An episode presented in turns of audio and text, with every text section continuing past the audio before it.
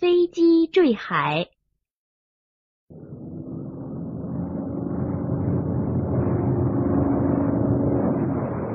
那天天空湛蓝，能见度极好，但是飞机在这里着陆仍然面临着挑战。机场北部的群山中，不时会形成一股强劲的旋风，严重威胁着飞机的安全。就在幺五五三航班着陆的前几分钟，热那亚机场控制塔提醒机长，旋风可能正在接近机场。着陆前两分钟。飞机撞上了一股气流，开始摇摆发抖。一分钟后，机长仍在努力修改航向，以对付旋风和可能的风暴。飞机终于着陆了，在跑道上以每小时二百六十公里的速度狂奔着。主着陆轮接触跑道，发出巨大的撞击声。几秒钟内，轮胎上的橡胶就被磨掉了。金属轮在跑道上发出刺耳的摩擦声，飞机向一侧滑去，冲过了机场围墙，以每小时一百一十公里的速度飞进了大海，沉入三十米深处。当行李在机舱中乱飞的时候，丹尼尔的座位已经与地板裂开，他跌倒在通道上，向前滑去。他没有受伤，但是他的脚全湿了。通过窗户，他看到一种暗色的流动的植物。他恐怖的发现，我们在水下面。这时，海水通过机身腹部的裂口涌进机舱，很快淹没了丹尼尔的脚踝。有人叫道：“救命！让我们出去！”但是没有人答应。由于照明系统已经损坏，客舱陷入了可怕的黑暗。不一会儿，大量的海水首先涌进飞机前舱，使得机身严重向前倾斜。坐在机舱中部的马盖尔一阵阵发昏，有一段时间他甚至不知道自己究竟在哪里。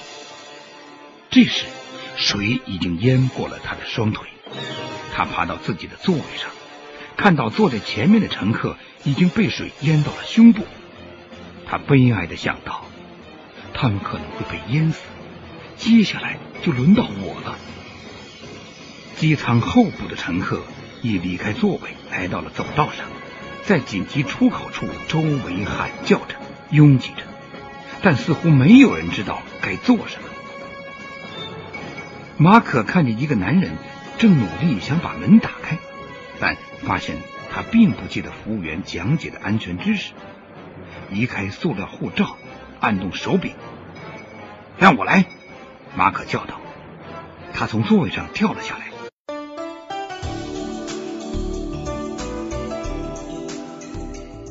听书，一种新的阅读方式。用耳朵看书，用心灵感悟。心结听书吧。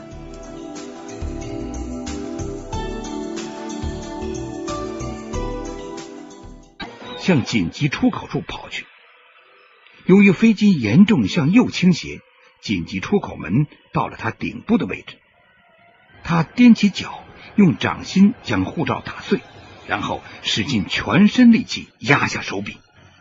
沉重的安全门终于被打开了，暗淡的光线和海水一起涌了进来。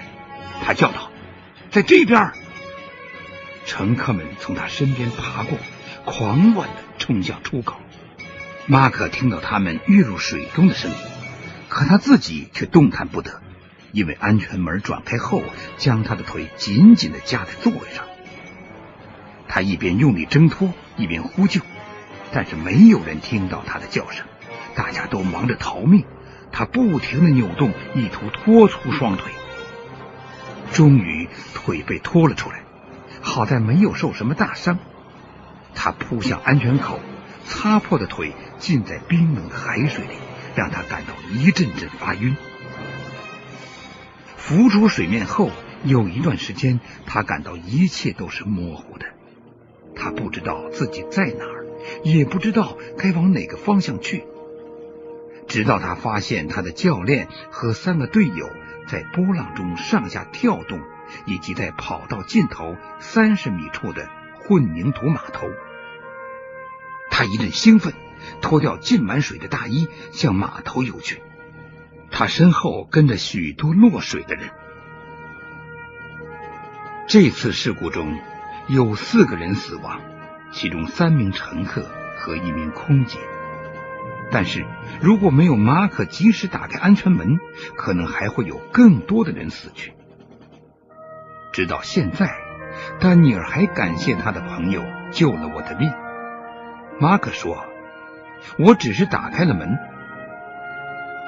一九九九年五月二十四号，马可得到了由意大利内务部长颁发的城市勇敢金奖。